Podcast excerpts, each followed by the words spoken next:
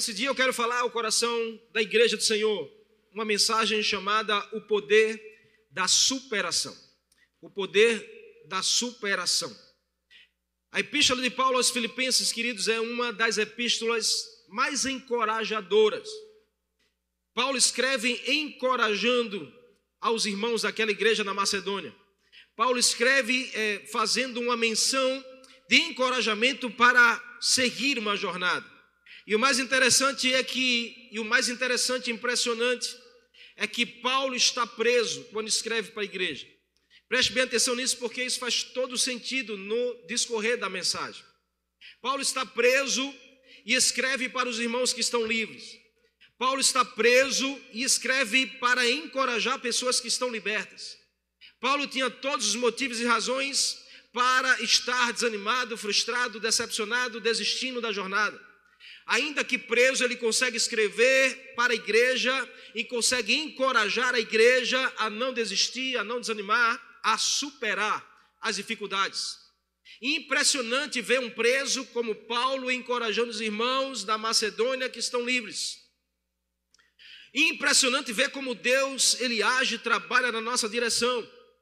E durante vários trechos da epístola aos Filipenses, Paulo usa a mesma expressão: alegrai-vos, alegrai-vos no Senhor, alegrai-vos no Senhor, alegre-se no Senhor. Paulo demonstra a chave que nos leva a superar a alegria ou estarmos alegres, independente da circunstância, nos fará ser pessoas inabaláveis e, e pessoas que não desistem, pessoas que estão prontas a superar. Existe um poder na superação que Deus deseja ativar em nós e já está ativo em nós. Nós só precisamos apertar o play e tomar posse daquilo que o Senhor já liberou para mim e para você. O que Paulo mais desejava aqui era ver a igreja satisfeita e equilibrada. Ele estava falando sobre satisfação e equilíbrio, são dois elementos que falam muito sobre a nossa capacidade de superar. Porque quem é satisfeito em Jesus consegue superar qualquer dificuldade. Quem é equilibrado na fé em Jesus consegue superar qualquer dificuldade. Então, satisfação e equilíbrio, Paulo falava muito nessa epístola para a igreja, porque ele sabia que seriam elementos que fariam toda a diferença na vida da igreja. E esse é um dia muito oportuno para falarmos sobre isso, para falarmos sobre uma das chaves que geram poder da superação, que é a chave da resiliência. E eu queria pensar com você sobre essa realidade hoje, a chave da resiliência. Quero começar falando de uma frase que um autor desconhecido ele diz: "O rio atinge os seus objetivos porque aprendeu a contornar os obstáculos". E essa é uma verdade, porque todo rio tem uma fonte e tem um destino. Mas você vê que o rio ele vai alcançar o objetivo porque ele aprendeu a, a contornar os obstáculos que são a sua direção. Você não vê um rio parar numa pedra, um rio parar numa, em, uma, em uma uma rocha que tem na frente, você vai ver ele contornando e seguindo o rumo. Então nós podemos aprender com essa realidade também, para contornar as situações e seguirmos o rumo, e seguirmos o chamado do Senhor. Amém? Esse ano é um ano extremamente atípico e difícil para muitos. Um ano assim em que ninguém esperava, mas Deus já preparava na nossa direção. Um ano que é cheio de obstáculos. Eu acredito que você enfrentou muitos obstáculos no ano 2020. Eu acredito que você ainda tem enfrentado obstáculos. Mas quem, quem, querido, nunca foi desafiado diante dos obstáculos a ser resiliente?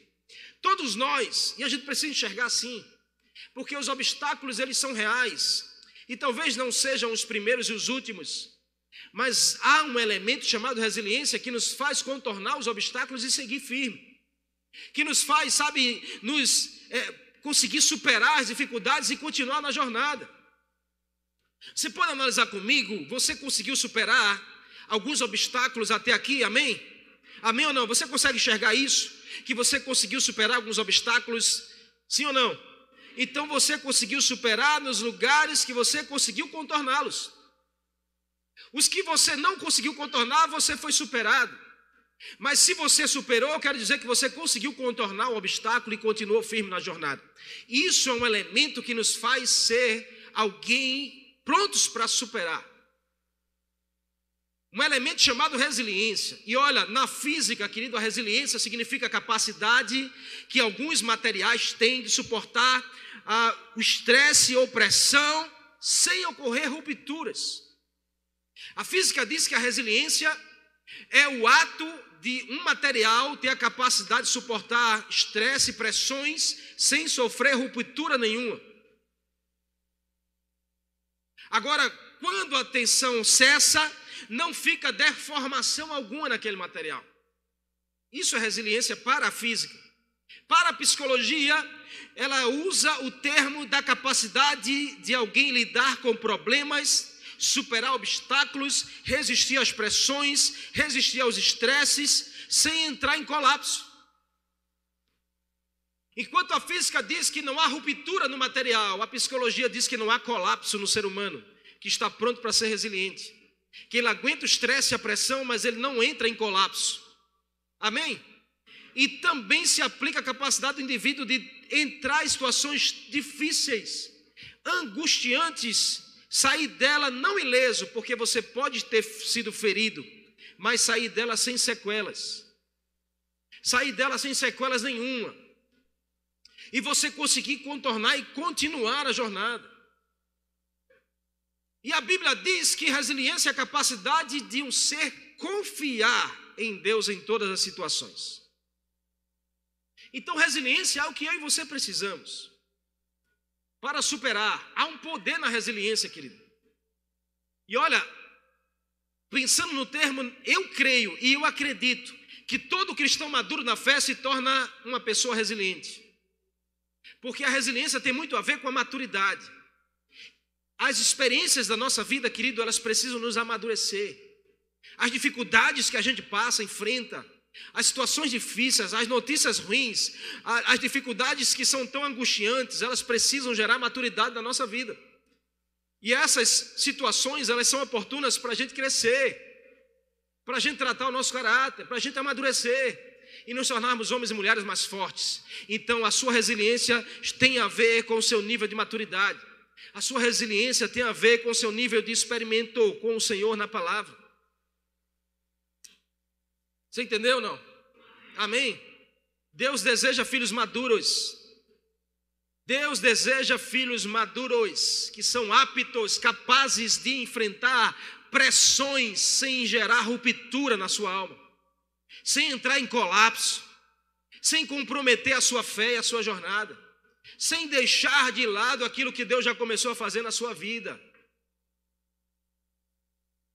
É tudo que Deus quer, uma igreja assim.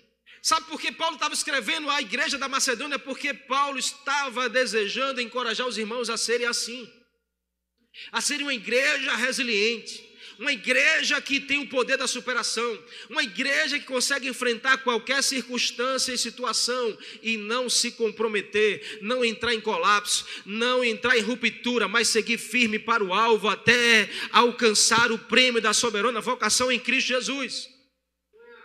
E é o que ele deseja para mim e para você. Um ano não foi fácil. Mas até aqui o Senhor nos ajudou. Até aqui o Senhor nos deu a condição de superar as situações. E nós estamos terminando mais maduro do que começamos o ano.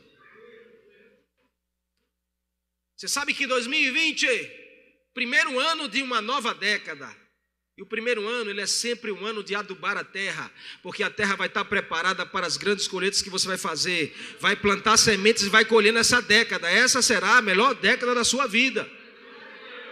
Então Deus te levou a você preparar a terra nesse ano 2020. Porque tem coisa grande vindo aí em 2021. Mas nem todos enxergam assim. E a gente vai encontrar aqui em Paulo esses elementos, sabe? Porque Deus não queria filho, filho imaturo. Deus quer filhos maduros.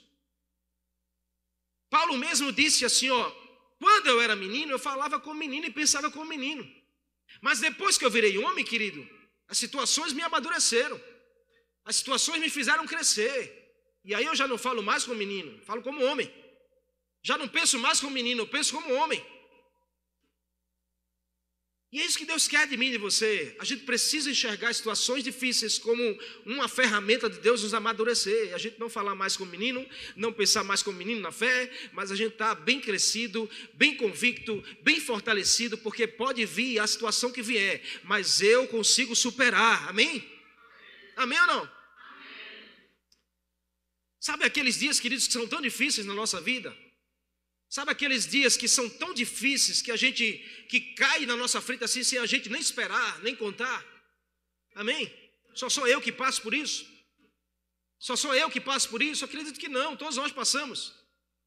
Dias que a gente gostaria que nem existisse, nem passasse ou passasse tão rápido na nossa vida. Mas isso faz parte da jornada. Isso faz parte da jornada porque o próprio Senhor falou que a gente teria aflições no mundo. Então, aflições, desilusões, perturbações, querido, vai fazer parte da jornada. Agora, como a gente reage a isso?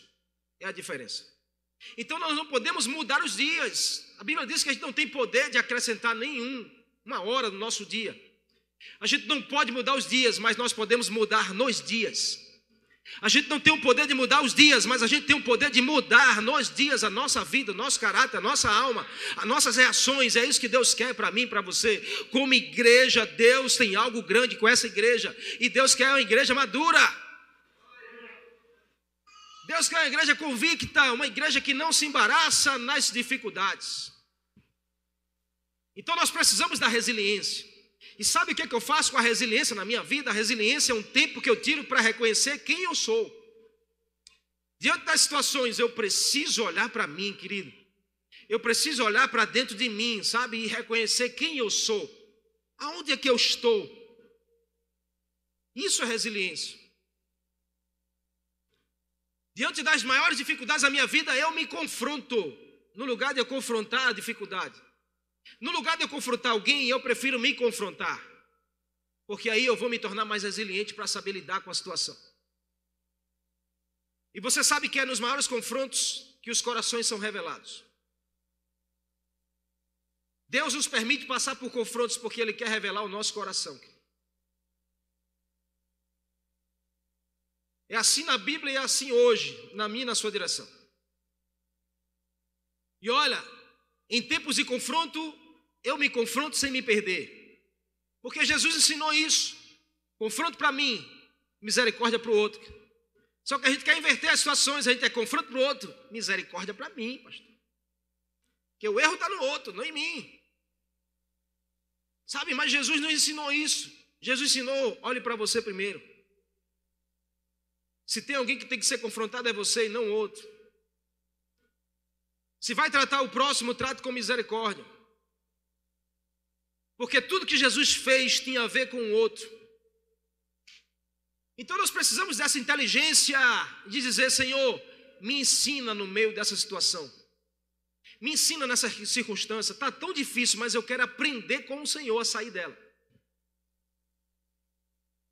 Isso é um poder da superação. Você está comigo não? Amém? Eu quero entrar no texto, porque Paulo disse assim, ó. Paulo começa dizendo: "Eu aprendi". Uau! Eu amo essa expressão. Paulo diz: Eu aprendi, isso aponta para uma referência. Ela aprendeu de quem? Ele não aprendeu sozinho, ele não aprendeu é, com a religião, ele aprendeu com Jesus. Ele diz: Eu aprendi a ser alguém que tem o um poder da superação, eu aprendi a ser resiliente, eu aprendi a superar, eu aprendi a, a driblar os obstáculos e seguir firme. E aí ele escreve para a igreja dizendo assim: Eu quero encorajar vocês a viverem assim. Ou seja, o Senhor quer uma igreja resiliente, querido.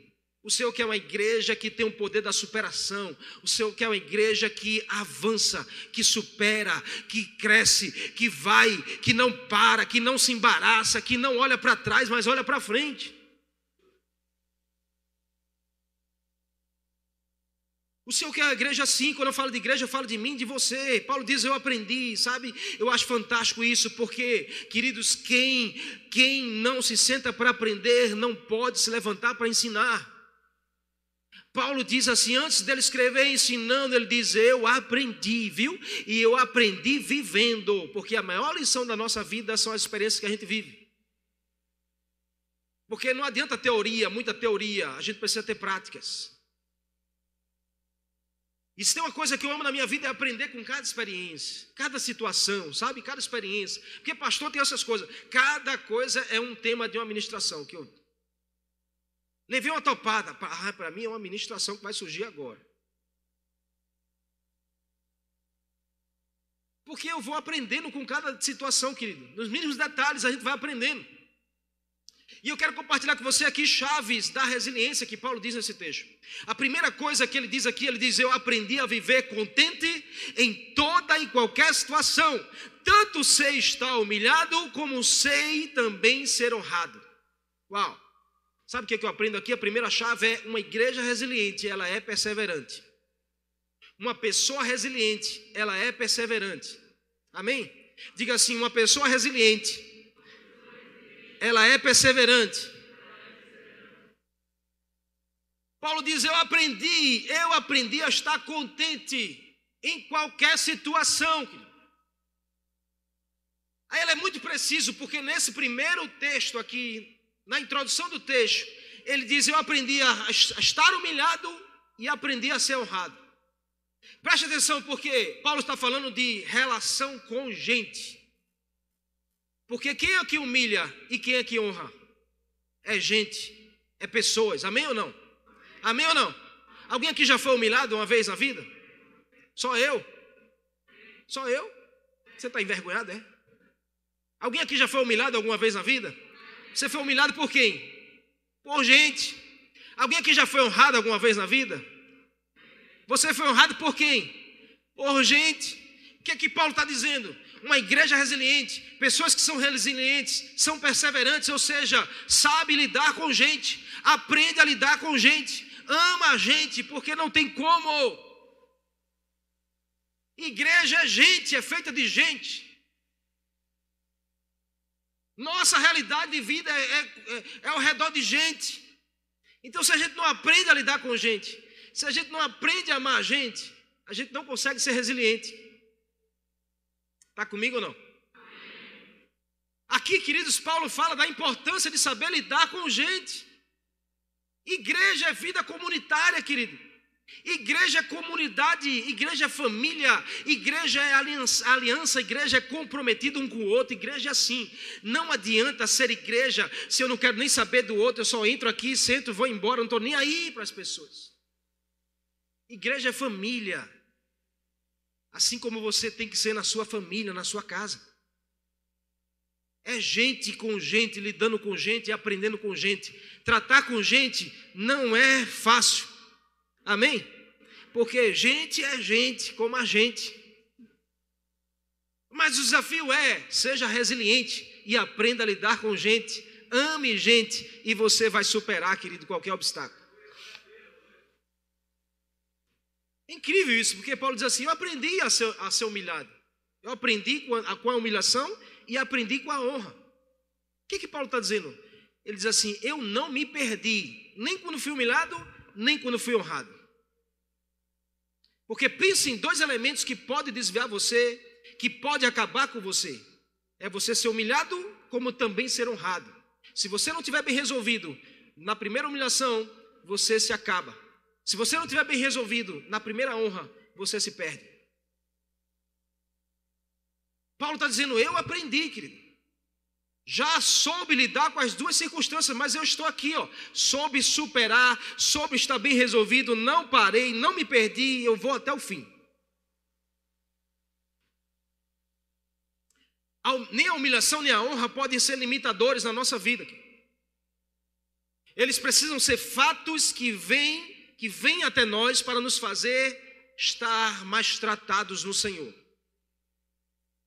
Se você é bem resolvido, você não vai se abater quando humilhado, nem vai se ensoberbecer quando honrado. Porque pode chegar na sua vida tanto a humilhação quanto a honra. Mas você não pode pensar sobre você mais do que convém pensar. Por isso que Paulo diz isso em Romanos 12: Não pensai-vos sobre vós mais do que convém. E aí você vai estar bem resolvido para superar qualquer dificuldade. Saber quem você é em Cristo vai te fazer saber quem Cristo é em você. Resiliência é sinônimo de maturidade, de foco, de, de alguém que não desiste. Jesus é o exemplo maior, porque suportou. Jesus venceu o deserto, Jesus suportou a dor do Getsemane de suar eh, sangue com água, suar sangue de tão angustiado que ele estava, soube suportar quando ele foi cuspido, foi humilhado, foi açoitado, foi rejeitado, todo mundo dizendo crucifica, mata ele. E eu estava lá firme, querido. convicto, maior exemplo de alguém resiliente é Jesus. Soube ser honrado, soube ser humilhado. E aí onde Paulo diz: Eu aprendi, eu aprendi com Jesus. Então, meu irmão, minha irmã, em nome de Jesus, está na hora de a gente aprender com Jesus. Amém? Aprender para avançar, aprender para crescer, aprender para superar, querido. Em nome de Jesus. Eu já vivi experiências como essa. Sabe, eu já fui humilhado. Mas a resposta que eu dei fez toda a diferença. Como eu também já fui honrado. Mas a resposta que eu dei fez toda a diferença. E a gente precisa aprender com essas circunstâncias.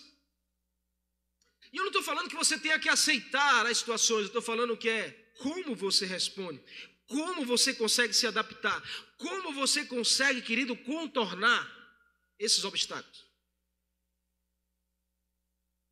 A perseverança que produz, sabe, a resiliência é a perseverança da persistência, de buscar fazer o bem, de buscar sair de forma com bem das situações. E há muitas tentações para nos desviar, mas com a ajuda do Senhor nós podemos sim resistir e superar. Eu e você precisamos disso. Perseverar é continuar fazendo bem, independente das circunstâncias, por amor ao Senhor. Perseverar é você continuar fazendo bem, mesmo que alguém não esteja sendo bem para você. Amém? Foi isso que Paulo disse. Eu aprendi a estar contente, sendo humilhado ou sendo honrado. Essas coisas não me roubam eu sei lidar com elas muito bem, porque eu estou satisfeito em Jesus. Você entendeu? Amém ou não?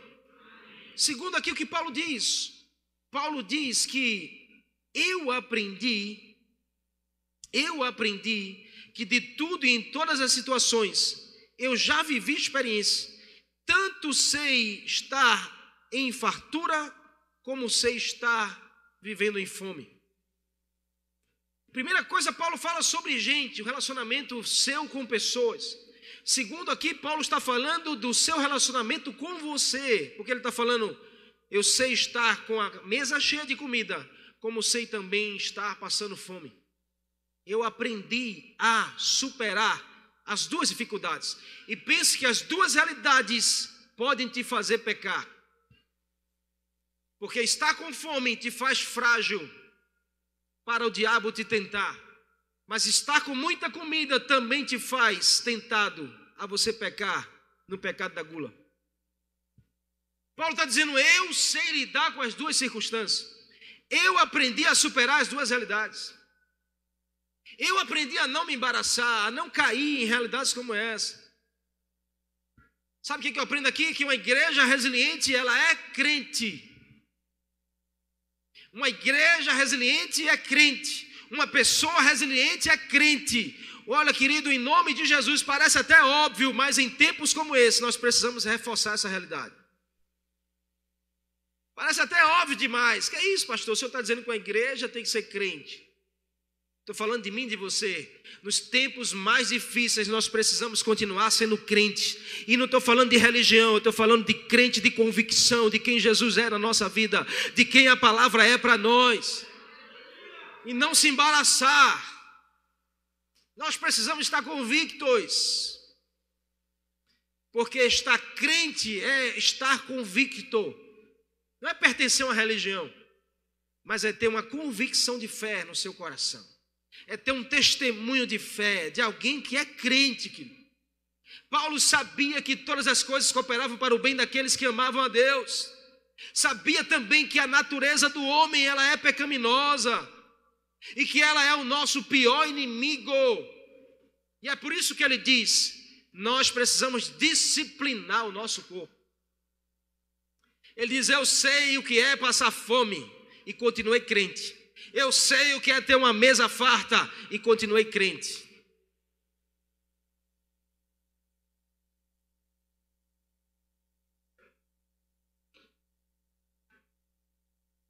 Meu irmão e minha irmã, antes de tudo, fique crente. Durante tudo, fique crente. Depois de tudo, continue crente.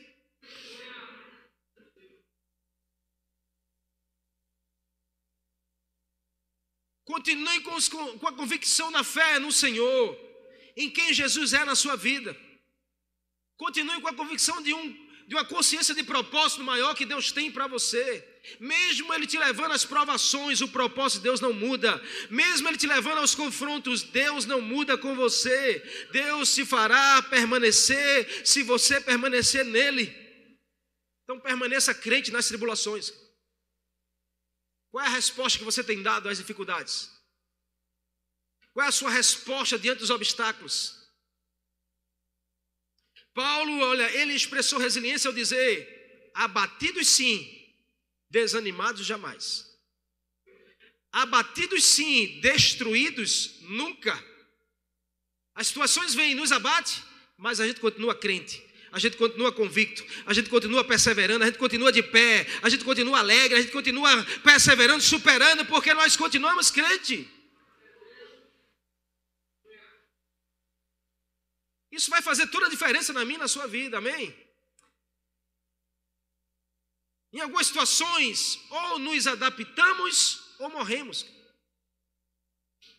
É por isso que ficar crente vai fazer toda a diferença. Sabe por quê? Porque, olha, quem não sabe lidar com a perda? Quem não consegue lidar com a perda, querido? Ou você vai ter que se adaptar ou você vai morrer. Quem não sabe lidar com um término de um relacionamento? Acabou o relacionamento. Ou você vai se adaptar ou você vai morrer. Por isso que ficar crente vai fazer toda a diferença. Quem não sabe lidar com a perda de um, de um emprego, perdi o emprego. A perda de uma, ah, eu, pastor, tinha isso aqui para mim, perdeu. Passou. Então fique crente, amém? Fé não tem tu, não é fé, querido, fé não é ter tudo o que eu quero. Fé é confiar que Deus tem o melhor para mim.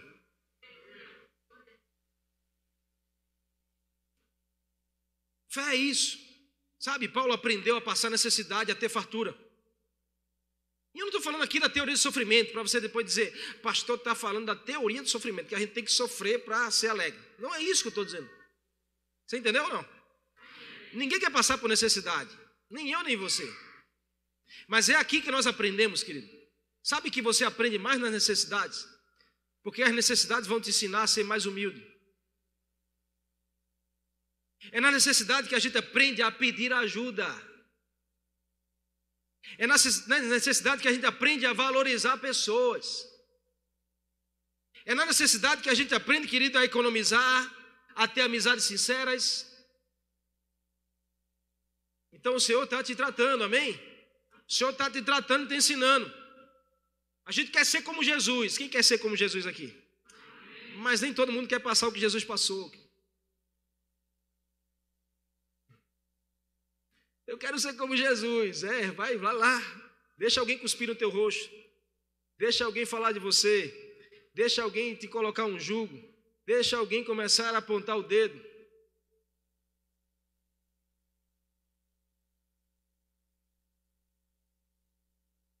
Deus nos dá a oportunidade de crescer em fé e Deus nos dá a oportunidade de tratar o nosso caráter. As situações difíceis, elas vêm para nos tratar. Amém? Você entendeu isso? Então supere, seja resiliente no Senhor, supere, avance, hum, é, contorne, mas continue o rumo que o Senhor te chamou para viver. Uma igreja resiliente, ela é crente. Você pode repetir isso? Alguém resiliente é crente, em nome de Jesus. Amém? Você pode aplaudir a Ele?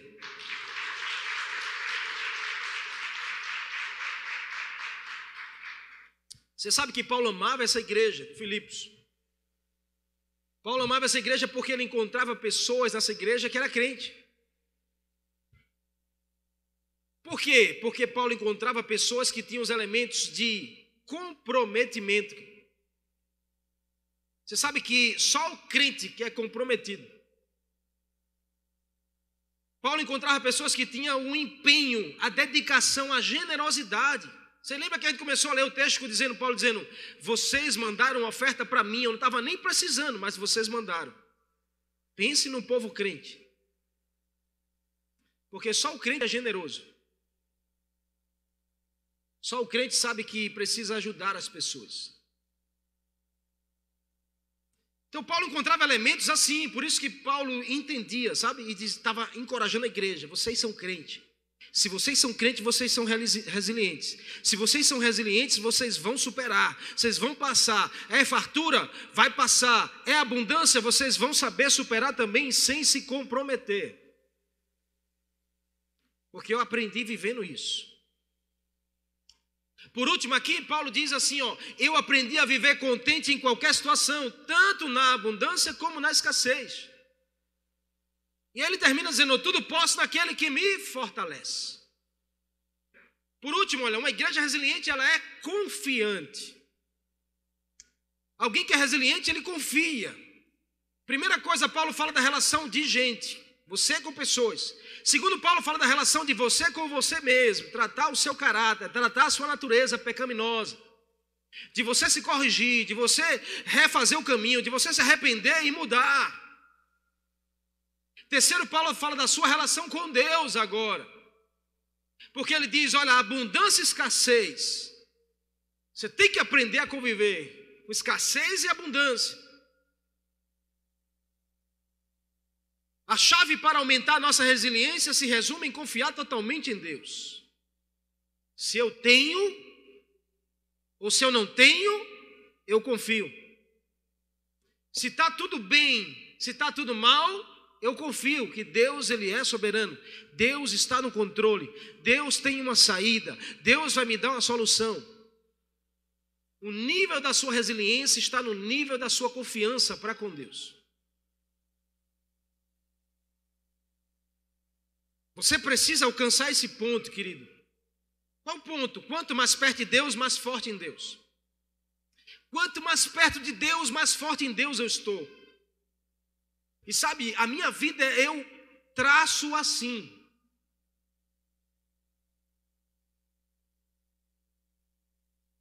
Quanto mais perto de Deus, mais forte eu estou para lidar com as circunstâncias, para lidar com as situações, para contornar os obstáculos, para superar cada dificuldade da minha vida.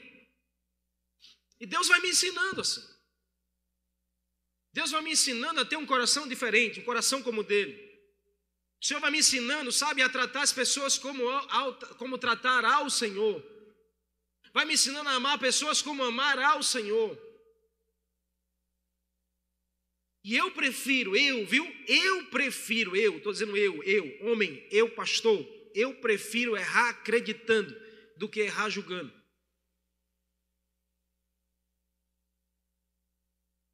E sabe, Jesus quer nos ensinar essa verdade, querido.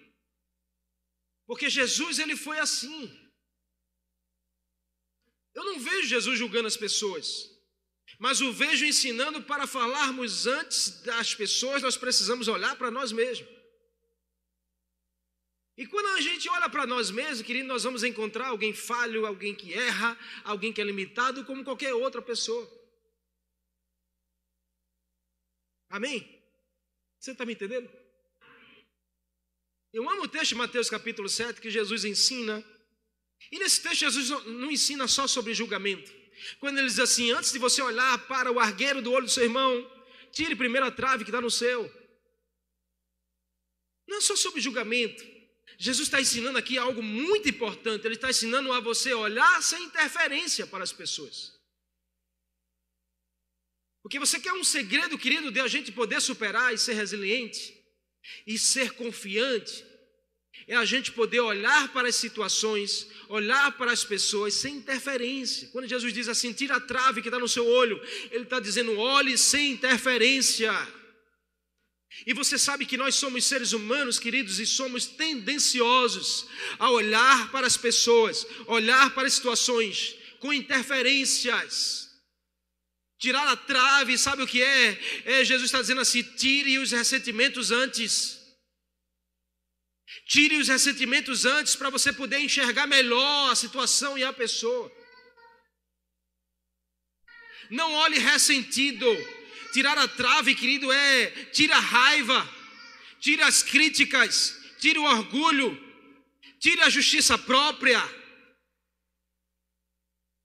Tire a trave, ou seja, olhe sem interferência. Sabe, eu tenho moldado a minha vida nesses princípios. Eu sempre, eu sou um pastor assim, chegou diante de mim uma situação.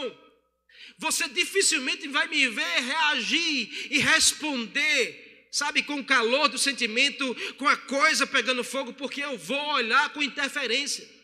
E eu não quero ferir, eu não quero estar julgando olhando com interferência, então eu primeiro tenho que olhar para mim, eu tenho que tirar a trave, porque a trave me faz olhar com interferências.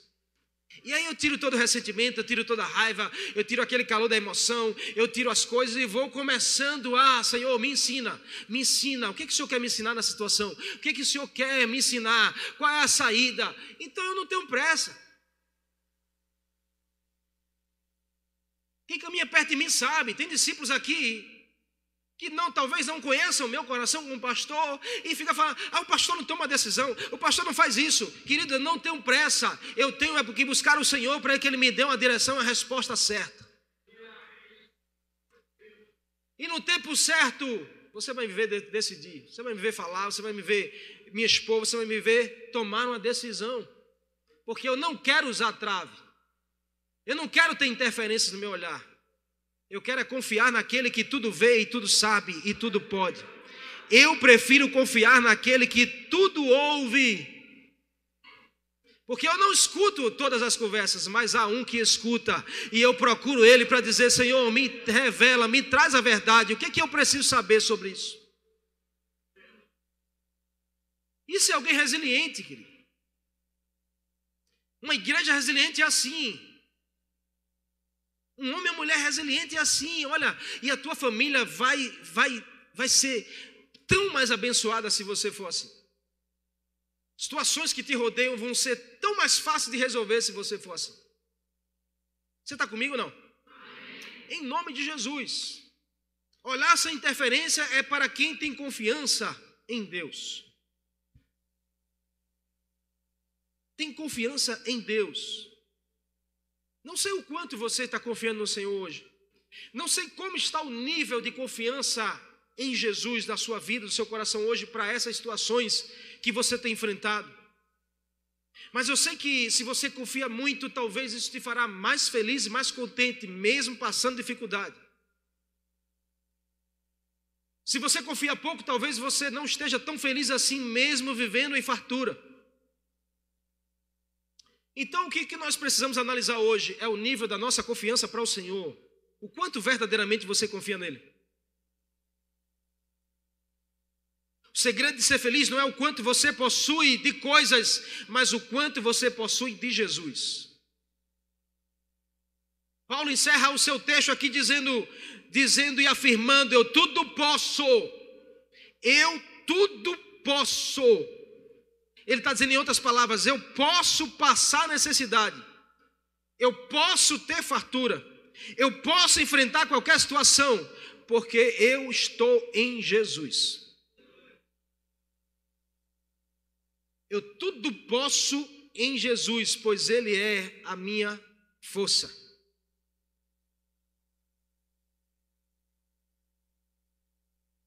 Você é chamado para ir, querido, na contramão do sistema desse mundo. Então não ache que seguir a contramão de um rio que desce, você não vai encontrar dificuldades. Porque quem está seguindo o rio do mundo não encontra obstáculos. Só encontra a vida fácil, tudo vai fluir, tudo vai funcionar. Mas o dia que você se, decide se posicionar e dizer assim, eu fui chamado para ir na contramão, vai haver resistência. Vai haver obstáculos, vai haver dificuldade, mas você precisa entender que se o Senhor é com você, você tudo vai poder. Você tudo vai poder vencer, você tudo vai poder superar, você tudo vai poder passar, você tudo vai poder avançar. Tá difícil? Tá difícil? Tá difícil? Vai passar, querido. Tá difícil, vai passar.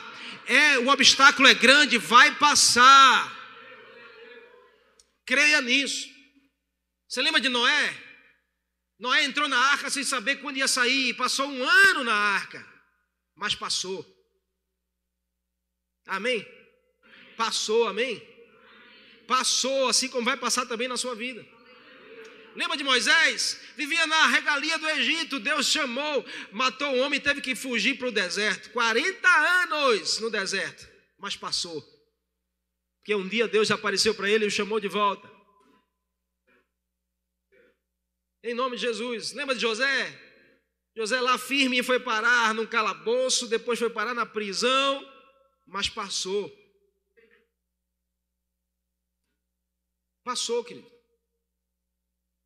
Então essa dificuldade vai passar, você precisa perseverar. Eu declaro ânimo sobre a sua vida, provisão de Jesus sobre você, força do Senhor. Em Jesus você tudo vai poder. Você crê? Aplauda Ele aí em nome de Jesus.